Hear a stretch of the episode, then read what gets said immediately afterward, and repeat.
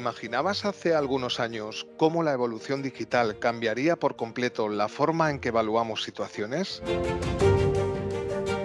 En este mundo en constante transformación, la evolución digital ha abierto las puertas a la teleperitación, una herramienta clave que redefine completamente cómo analizamos y comprendemos casos diversos.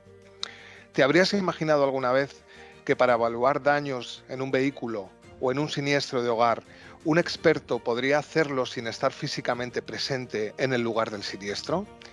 A día de hoy se puede hacer utilizando vídeos detallados de manera remota y todo gracias a la teleperitación. Y si ya incluimos la inteligencia artificial como tecnología conjunta con la teleperitación en la detección automática de daños en un siniestro, las posibilidades de esta innovación se multiplican exponencialmente. Hoy exploraremos juntos este emocionante cambio en las evaluaciones en el mundo asegurador y lo haremos a través de un proyecto que se llevó a cabo y en donde una startup de referencia puso su tecnología al servicio de las necesidades de una corporación como Santa Lucía. Y para sumergirnos en este mundo nos acompañan Silvia Murillo, jefa de proyectos del área de prestaciones de Santa Lucía. Buenos días Silvia, ¿qué tal? Buenos días Ángel. Bienvenida. Y también nos acompañan Ruth Puente, cofundadora y directora de operaciones de Bedeo, y Alberto Cecilio, Customer Success Manager en Bedeo también. La startup que está liderando esta revolución digital, aportando ideas innovadoras y un enfoque fresco a la teleperitación en el sector seguros. Pero antes de profundizar, salgamos y exploremos qué piensa la gente sobre la teleperitación en esta era digital en constante cambio. ¿Conoces algún caso de teleperitación o lo has usado alguna vez? No. Eh, no, eh, actualmente no conozco nada. ¿Qué opinas sobre la posibilidad de realizar evaluaciones periciales a través de vídeos detallados en lugar de que un perito esté físicamente presente en el lugar? Ah, pues me parece muy interesante, la verdad, y a, a raíz de la pandemia más todavía. Pues lo veo bien porque creo que los peritos podrán, podrían abarcar a lo mejor más trabajo pero por otra parte pienso que si el problema es más grande, no lo veo muy factible de que simplemente se vea por una videollamada. ¿Te sentirías cómodo siendo evaluado a través de videoperitación en situaciones como un accidente de tráfico o una inspección para un reclamo de un seguro? Bueno, yo creo que depende un poco del caso y la gravedad, ¿no? Eh, pero, pero sí, para algunas cosas creo que sin problema. Después de escuchar diferentes perspectivas, nos sumergiremos juntos en este episodio por el mundo de la teleperitación. Bueno, pues como os decía, eh, damos la bienvenida a Silvia. Silvia, ¿qué tal estás? Muy bien, muchas gracias. Bien, pues Silvia, lo primero, eh, tú como jefa de proyectos en el área de prestaciones de Santa Lucía, eh, me gustaría empezar haciéndote una pregunta. ¿Cómo describirías la teleperitación en el Grupo Santa Lucía? Digamos que la teleperitación para nosotros es como una videollamada especial, ¿no? Tiene determinadas funcionalidades que nos permiten hacer grabaciones de imágenes, grabaciones de vídeos, asegurando que se realizan en una localización determinada y precisa y teniendo además la posibilidad de, poder hacer mediciones. Esto nos permite sustituir una peritación presencial por una teleperitación, de forma que se realiza una valoración de los daños en un siniestro sin necesidad de desplazarse y desde un ordenador, lo cual mejora mucho la relación y la percepción de nuestros clientes. La teleperitación, sin lugar a dudas, agiliza la gestión de siniestros de hogar, reduciendo los tiempos de encargo y, por tanto, del propio siniestro. Y me preguntabas por algún ejemplo en concreto, ¿no? Sí, sí, sí. Eh, para nosotros es importante destacar la efectividad que ha tenido en el caso de eventos, ¿no? como las danas que hemos tenido durante septiembre y octubre. Con las danas lo que ocurre es que se concentran muchos siniestros en una demarcación concreta, colapsando la red de peritos de la zona y hasta ahora no teníamos capacidades salvo desplazar peritos de otras comarcas. Gracias a la teleperitación podemos atender más siniestros cuando ocurre una dana y así no colapsamos a los peritos de la zona. Claro, y por tanto redunda también en la experiencia del cliente. Digamos, Silvia, que por ejemplo, como, como te he entendido, eh, mm, resulta que hay un cambio meteorológico, por ejemplo, en una zona en España, por una dana o por un, bueno, por un, un cambio atmosférico, por ejemplo, olas de calor o lluvia, etcétera, y produce determinados siniestros en los hogares. Los clientes normalmente nos llaman, nosotros generalmente desplazamos, si es necesario, un perito a esa vivienda, el perito tiene que peritar ese daño de la vivienda físicamente y, luego dar una, bueno, pues dar un diagnóstico y luego proceder a la reparación si estuviera cubierta por el seguro, ¿no? Por ejemplo. En el caso de la teleperitación, todo eso se hace en remoto, con lo cual el ahorro para la compañía es mayor, pero también redunda si no me equivoco, en la mejora de la experiencia de cliente, porque se hace todo más rápido. ¿Esto es correcto? Por supuesto, claro. Al final lo que estamos haciendo es reducir el tiempo.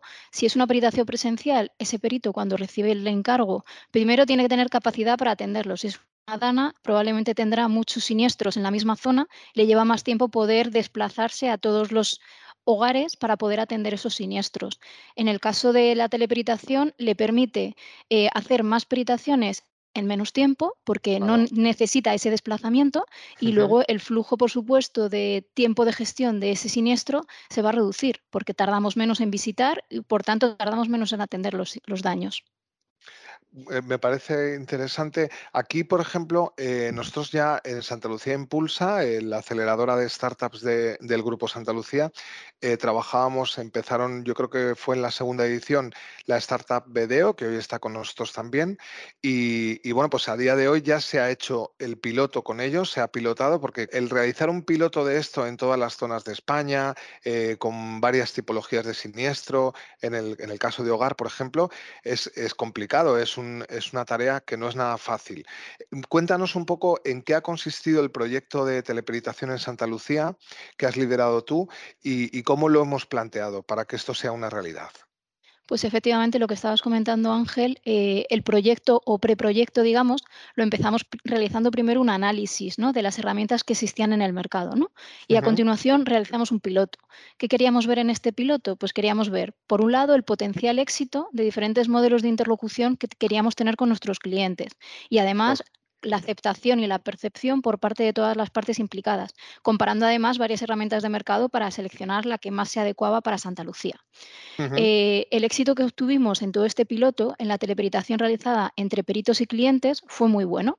Obtuvimos unos datos de éxito elevados, sobre todo en la gestión de siniestros de hogar, sobre todo en atmosféricos, seguidos de daños por agua.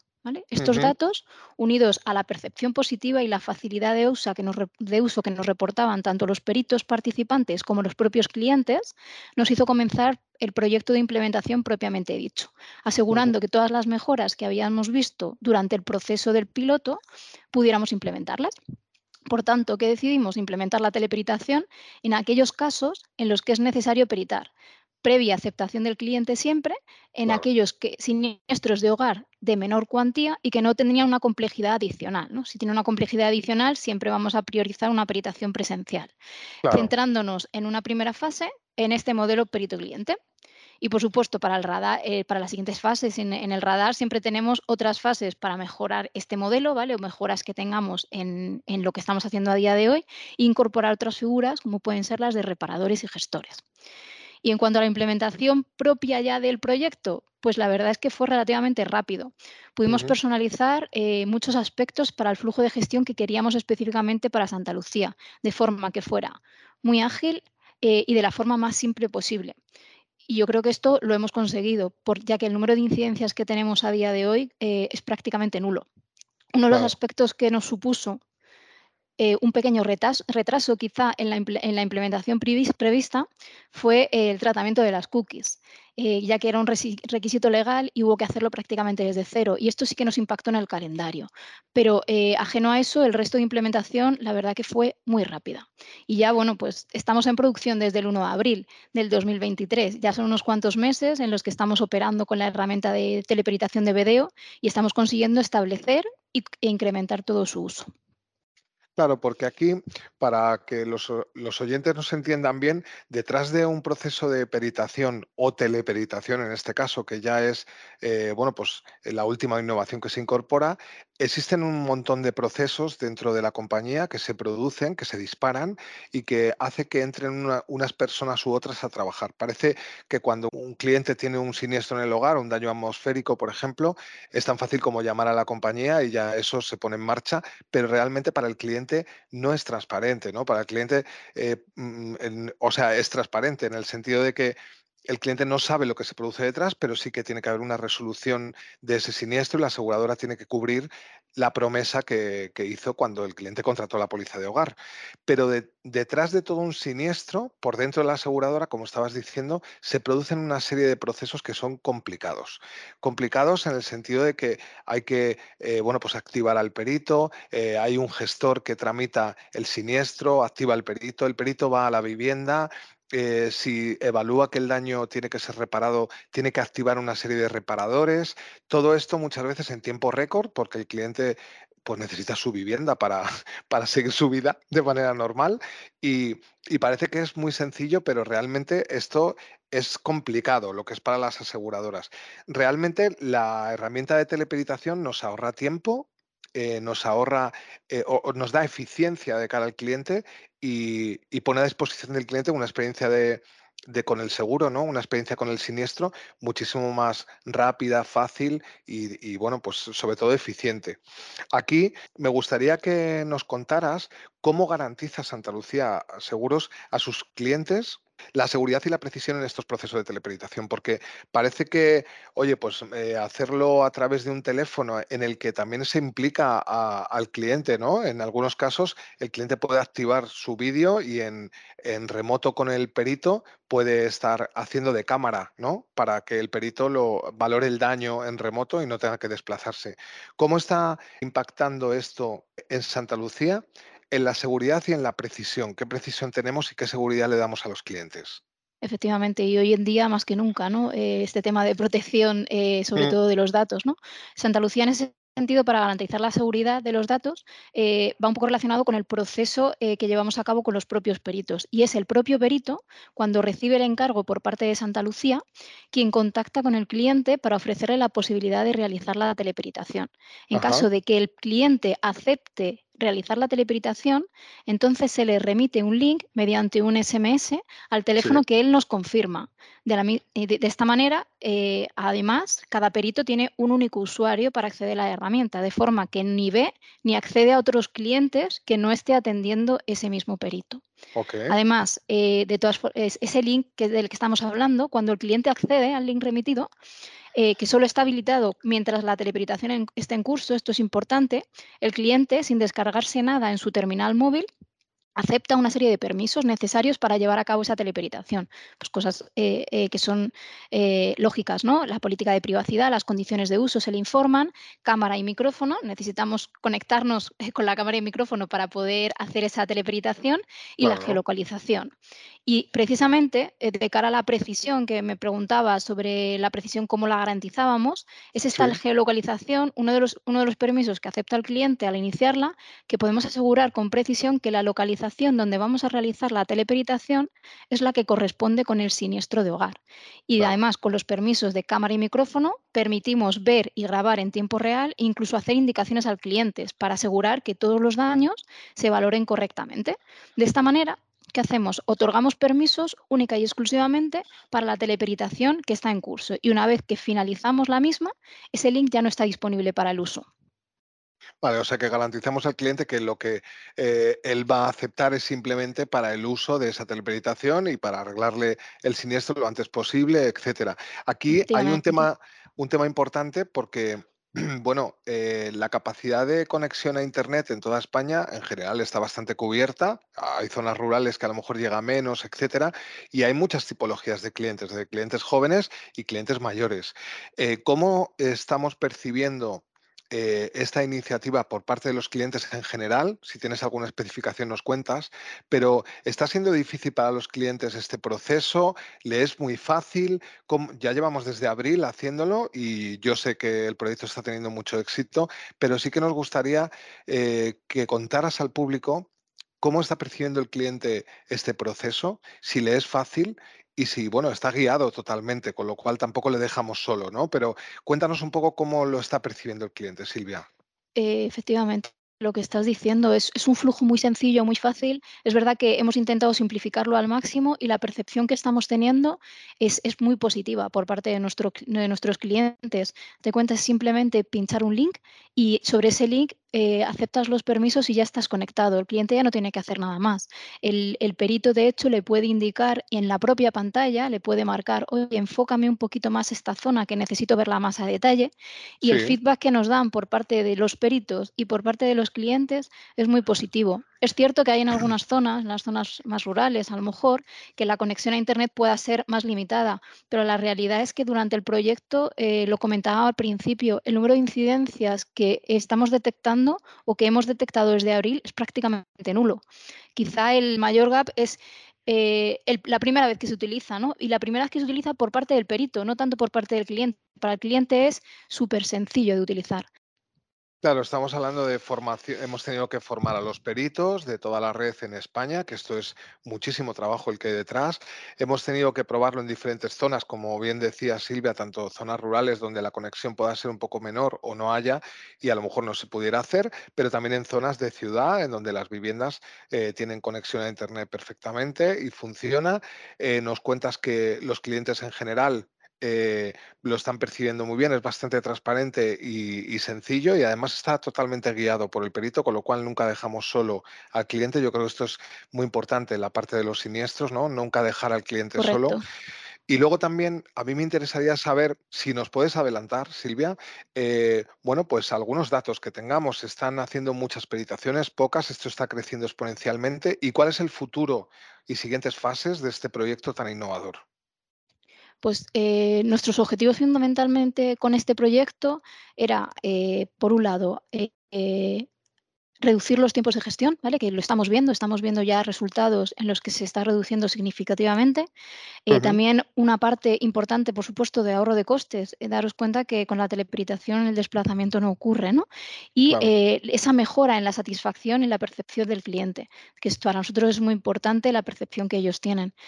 En cuanto a siguientes fases, eh, ¿qué puedo contaros? Pues siguientes fases, por un lado, eh, hacer determinadas mejoras dentro del uso de la herramienta, aunque la verdad que son mejoras muy, muy pequeñitas porque el flujo que tenemos funciona bastante bien, pero sí eh, nos queremos focalizar un poco en mejorar algunos de los puntos o desafíos que tenemos a día de hoy dentro del proyecto. ¿no? uno de ellos, ¿cuál es? El, propio uso de la herramienta por parte de nuestra red pericial. ¿vale? Nuestra red estaba acostumbrada a la realización de peritaciones presenciales y además siempre hay zonas en las que cuestan más porque hay una pequeña resistencia al cambio. Pero la verdad que mes a mes y con un esfuerzo muy importante por parte de todo el equipo, estamos viendo cómo el uso se va incrementando. Hemos visto un, incremento eh, muy grande desde que empezamos en abril hasta ahora. Y además, eh, los siguientes meses esperamos conseguir esa tendencia al alza porque eh, vemos que la tendencia es claramente positiva. Daros cuenta que esta resistencia al cambio, en cuanto los propios peritos empiezan a utilizar la herramienta, ellos mismos se dan cuenta de los beneficios que les supone el uso y implica que poco a poco eso vaya aumentando, ¿no? Además, ¿qué estamos haciendo? Estamos eh, en relación con este, con este reto o este desafío que tenemos y para poder incrementar el uso, estamos también pilotando el uso de gabinetes periciales con plataformas de teleperitación especializadas en paralelo al uso que hace nuestra red pericial habitual, sobre todo para dar soporte en esas danas o, ante incrementos significativos de los siniestros a peritar. Claro, esto sobre todo es en el volumen, ¿no? Cuando hay un volumen muy, muy grande de siniestros, pues viene una, no sé, una gota fría en Valencia, por ejemplo. Pues ahí tenemos que tirar de gabinetes periciales que nos refuerzan a nuestra red de peritos, ¿no? Porque la, necesidad aumenta, ¿no? Hay muchos clientes a lo mejor afectados y hay que dar servicio a todos, ¿es correcto? Efectivamente, y especializando determinados gabinetes periciales en teleperitación, porque además están acostumbrados a su uso. Por otro lado, ¿qué es lo que también queremos como eh, avanzar dentro del proyecto? Eh, reducir el rechazo que hay a día de hoy al uso por parte de determinados clientes. ¿no? Comentabas el tema de las zonas rurales, por ejemplo, pero ¿qué nos ocurre? Que también clientes de avanzada edad o que no están acostumbrados al uso de tecnología, pues provocan que no todos los siniestros puedan ser teleperitados. ¿no?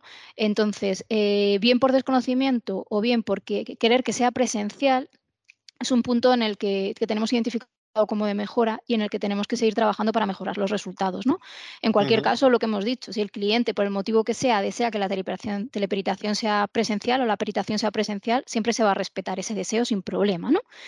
y, ya por terminar, con las siguientes fases que tenemos planificadas, queremos incorporar otros modelos de interlocución con, nuestros clientes, no solamente entre el perito y, el cliente, sino incorporando otras figuras eh, como pueden ser el, el propio reparador, ¿vale? Para agilizar toda la gestión con el reparador e incluso con el propio gestor en aquellos siniestros en los que a día de hoy no se requiere una peritación, pero eh, agilizaríamos esa, esa, gestión con una llamada directa o una teleperitación al cliente para valorar los daños.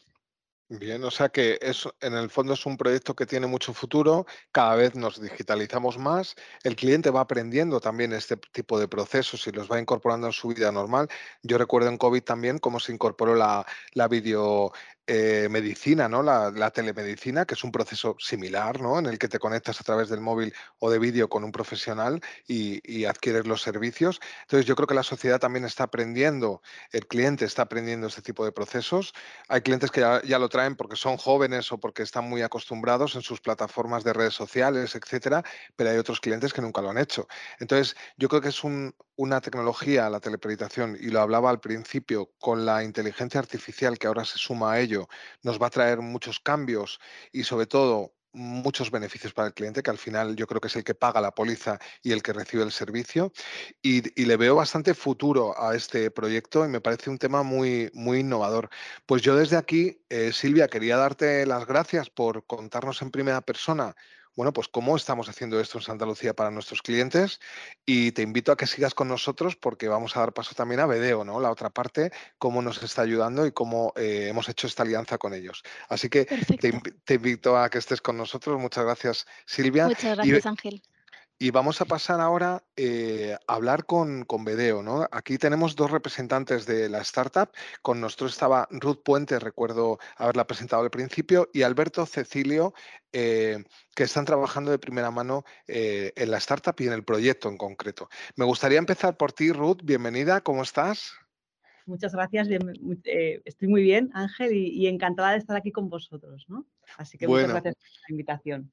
Pues encantado de, tenerte aquí con nosotros y me gustaría preguntaros, eh, por la parte de BDO a ti, Ruth, en, concreto, ¿cuál fue la inspiración o la visión inicial que os llevó a fundar eh, la startup, y cómo describirías la tecnología de inspección, que se llama, ¿no? basada en inteligencia visual, que ofrecéis desde BDO y, qué os diferencia de otros métodos de este tipo de inspección.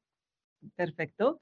Bueno, pues por contarte un poquito cómo surge, cómo surge nuestra historia, ¿no? Cuando, cuando nosotros fundamos Bedeo, la realidad es que llevábamos ya muchísimos años trabajando en la industria aseguradora, ¿no? Eh, Julio y Manuel habían fundado anteriormente otra compañía que se llama Reparanet, que es una compañía que ofrece software a reparadores y, y por eso teníamos la grandísima suerte de conocer en profundidad la industria eh, conocer también los problemas que esta industria tenía y a los que se enfrentaba y cómo eh, la tecnología podía ayudarnos a, bueno, pues a, realmente traer muchísimo valor ¿no? tanto, a, tanto a las compañías aseguradoras como, como a los asegurados. Rápidamente descubrimos efectivamente que, que la teleperitación nos ayudaba a eficientar el proceso, pero que la inteligencia artificial podía transformar radicalmente la manera en que las compañías aseguradoras están realizando pues parte de sus procesos clave, ¿no? Que son la suscripción de una póliza y, la resolución de, un siniestro, ¿no?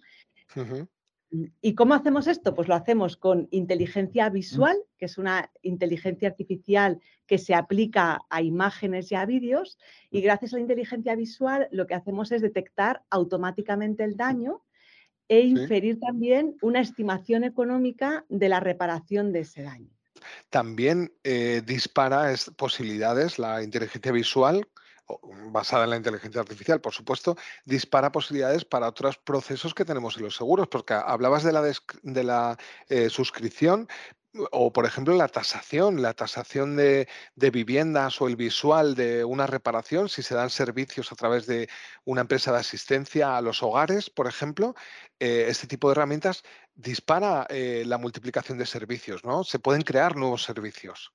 se pueden crear nuevos servicios y, como bien estás explicando, son multiplicadores de las capacidades de los agentes que intervienen en los procesos de, resolución. ¿no? Eh, nosotros creemos mucho en la inteligencia artificial como una herramienta de apoyo. Eh, eh, evidentemente, hay procesos que pueden ser automatizados al 100%, muchas veces son los procesos más sencillos, ¿no? siniestros más leves, pero sobre todo estas herramientas son multiplicadores de las capacidades de, otros agentes, ¿no? que pueden ser peritos, pero también pueden ser reparadores, pueden ser tasadores, como estabas comentando. ¿no? Eh, ¿Y por qué multiplican su capacidad? Pues porque al final te dan eh, una base de trabajo ¿no? Eh, en tiempo real, en, iba a decir en minutos, pero, pero es, menos que esto, es exactamente tiempo real, a partir de la cual ¿no? puedes empezar a, bueno, pues a, implementar tu, tu, trabajo, pero de manera mucho más rápida, ¿no? porque ya tienes una base sobre la que partir. Eh, quería hablar también con Alberto, que nos acompaña. Alberto, bienvenido tú también, de Video. ¿Cómo estás, Alberto? Hola, Ángel, muy bien. Yo sé que has estado en primera persona en el proyecto y me gustaría que nos contaras cómo ha sido esta experiencia a la hora de implantar vuestra propuesta tecnológica eh, junto con el Grupo Santa Lucía. ¿no? Antes nos hablaba Silvia de la parte de Santa Lucía, bueno, pues de la parte del emprendimiento, de la startup.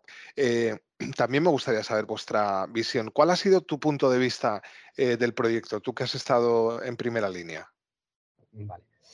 pues la verdad es que ha sido una implementación muy interesante de la que hemos buscado replicar, incluso varios aprendizajes en, otros proyectos, por lo positiva que ha sido.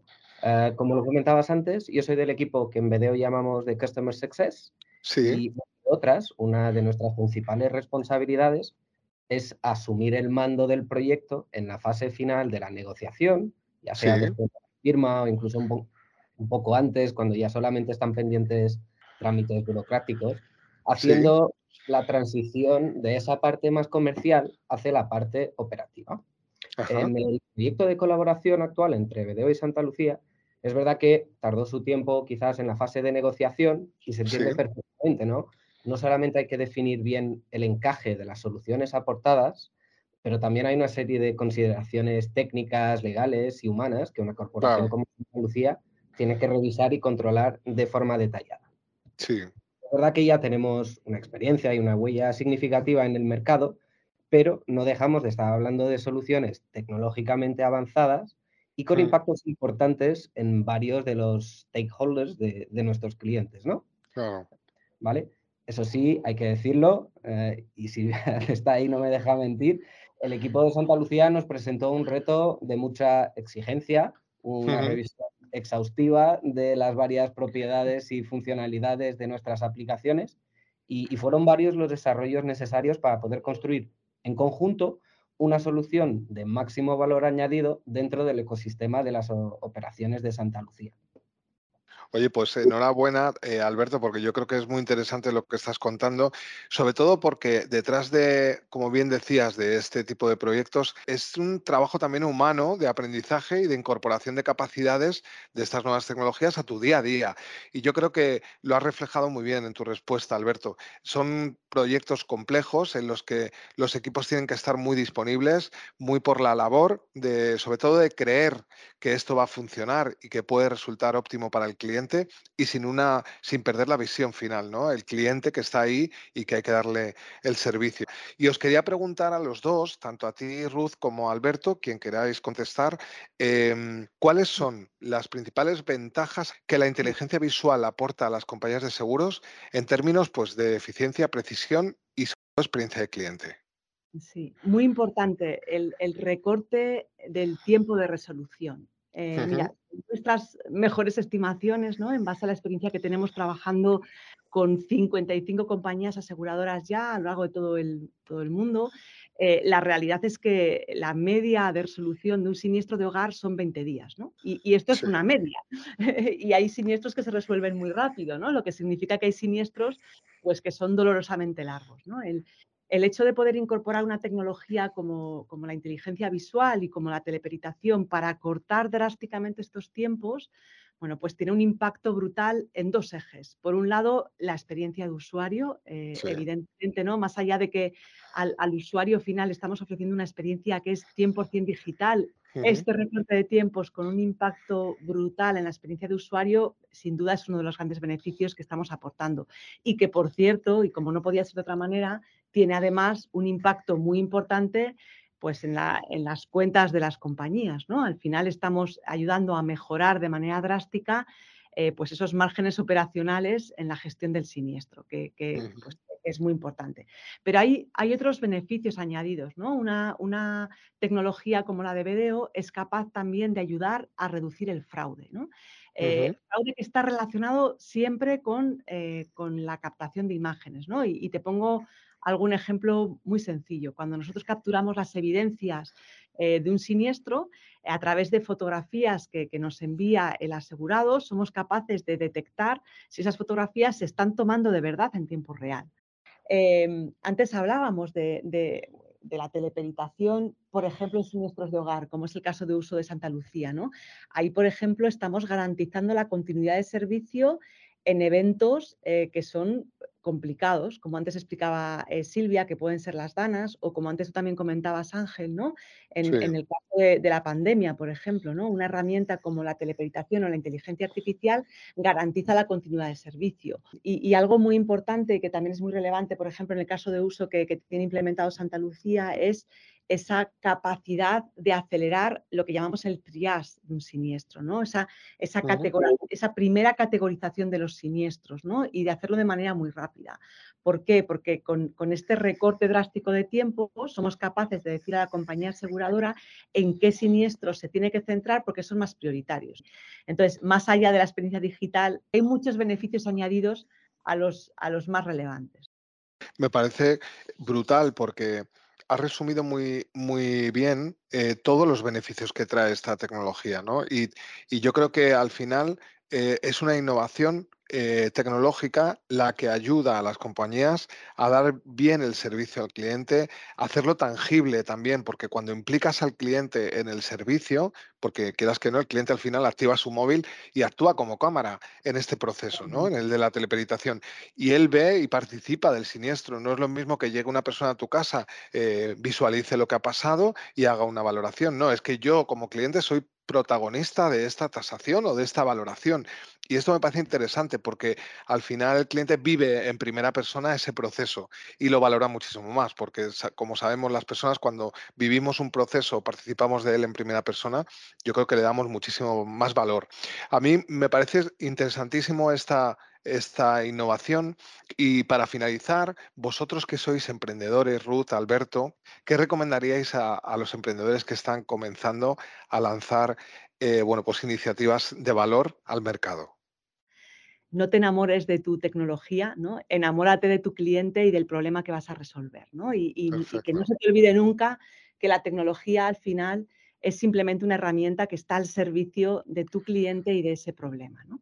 Muy bien. Em, y luego ya, si me permites otro, ¿no? que, que está también muy candente y muy de moda, precisamente por, por, cómo está el mercado, pues quizá tiene que ver con todo este mundo de la financiación. ¿no? Al final, eh, compañías como Vedeo que construyen tecnologías que necesitan inversiones súper importantes, pues muchas veces tienen que salir al mercado a buscar esa financiación. Entonces, eh, ahí también hemos tenido como como muchísimos aprendizajes. También es cierto que yo creo que en BDO hemos sido muy visionarios. Eh, para que te hagas una idea, la serie A, eh, cuando salimos a, buscar eh, financiación en, nuestra serie A, a las tres semanas, yo creo, más o menos, ¿no? Pues estalló, estalló la pandemia, con lo cual fue un momento muy complicado para todo, pero también para la búsqueda de financiación.